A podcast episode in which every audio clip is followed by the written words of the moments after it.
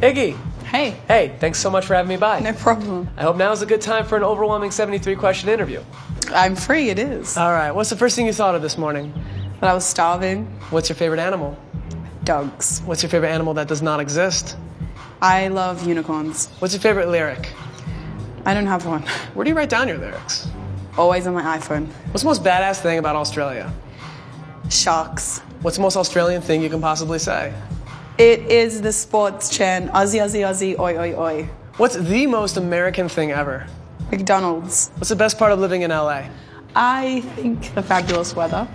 Well, that's a beautiful view of LA. It is, isn't it? What's the most beautiful thing in the world? I think just being being happy with your life. Other than one of your music videos, what's the best music video in the world? The best music video in the world is Bombs Over Baghdad. What's your favorite exercise? My favorite exercise. I love to play team sports, any kind of team sport. Favorite food? Tacos, Favorite color? purple. Favorite curse word? Please tell me what's more fancy, Gucci, or Prada? Prada at the moment. LA or Tokyo? I've never been to Tokyo. Diamonds or pearls? Diamonds, Kittens or puppies? puppies, Rotisserie chicken or macaroni and cheese? chicken before anything. Iggy, if you weren't a performer, what would you do instead? Uh, I would love to just create anything else of my own, a business or, or a company or brand. If you had one superpower, what would it be? Probably to be invisible. If you could assemble a hip hop festival, who would headline? Missy Elliott, I love her. If you could meet Tupac, what would you ask him? I'd ask him exactly in every detail what happened the night that he passed away. Interesting. Hey, Iggy, Yep. what's the greatest interview question you've ever been asked?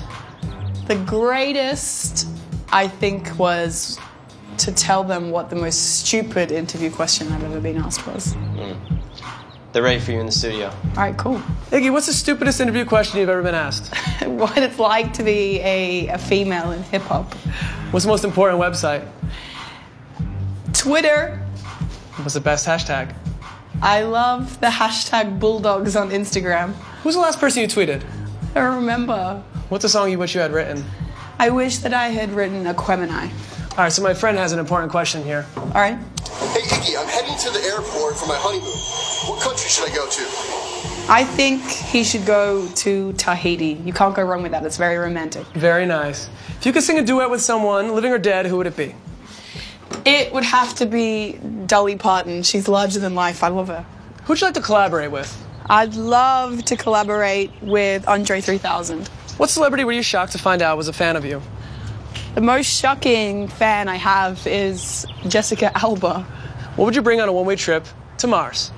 A one way trip to Mars, maybe a handheld Nintendo, something to keep me busy. All right, so uh, where'd you get this thing over here? I got it from Beverly Hills. Where else? Obviously, Beverly Hills. Obviously. What's your favorite song of all time?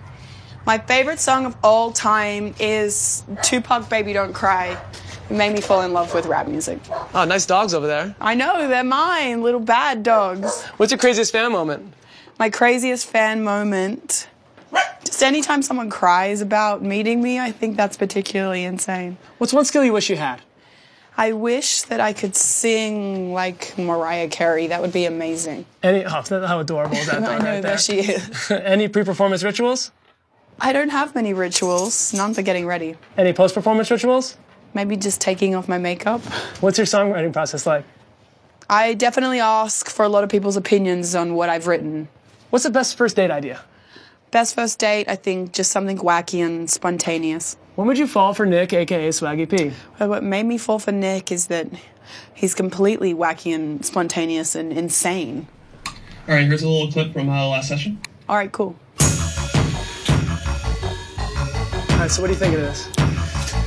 I'm not so sure at the moment. Can you record the following five answers into that microphone? Okay.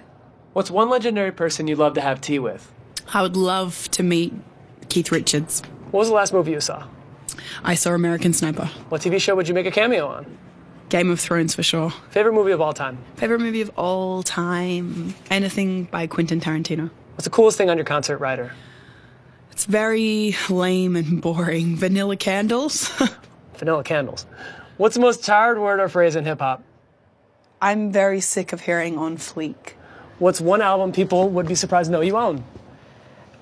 probably would be surprised to hear I own a Field Mob album. Which musical artist has influenced you the most?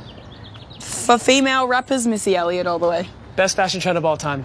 Best fashion trend of all time would be platform sneakers because it's the most ridiculous fashion trend of all time. If you could raid one woman's closet, who would it be? Easily Gwen Stefani, I love her. Who wear one item of clothing for the rest of your life, what would it be? A pair of pants that make me look skinny. Can you describe the perfect shoe? The perfect shoe is just a, a sleek and simple high heel, something sexy, but if they could find a way to make it comfortable, I'd love that too. All right, now, Iggy, follow me on this one. If your Okay. stage name was your favorite Disney character plus the name of your elementary school you went to, what Yep. would your stage name be? My stage name would be Ariel Mullumbimby. yeah. All right, what's one word you would scream before doing a cannonball in this pool? I think you have to scream cannonball. That's the rules. That is the rules. Now, seriously, what's being famous like? I think it's a total mess, but it's awesome. What's dealing with the press like? Um, it's like talking to a serial killer that's extremely charismatic. What's the craziest rumor you've heard of yourself? That I used to be a man named Corey who had a sex change. What is the biggest misconception about you? I think people think that I think that I'm the shit, and I'm actually super critical of myself. You know, when we did this with Reese Witherspoon, Yeah. she said her hip hop name would be Little Spoon. How do you feel about that? I want to know how she came up with the name. It's very interesting. What's been your favorite moment on stage? When my dancer took a forward roll down a flight of stairs and got back up and kept dancing. Worst moment on stage? When I took a tumble down a flight of stairs and stayed down the flight of stairs. Best advice you've ever received? Uh, to be thankful for the people that help you get to where you're, where you're going. Advice for any girl who wants to sing? Seek a second opinion before you show your friends. What's the bravest thing you've ever done? Skydiving. What do you want to say to yourself at age 30? that I I hope I've found a life out of being a rap star. It's important to have a home life. If you were a Spice Girl, what would your spice be? It would be sassy spice. All right, last question. Thank you. Okay. Uh, do you think I can take the uh, car in that driveway for a spin? The Ferrari? So on fleek.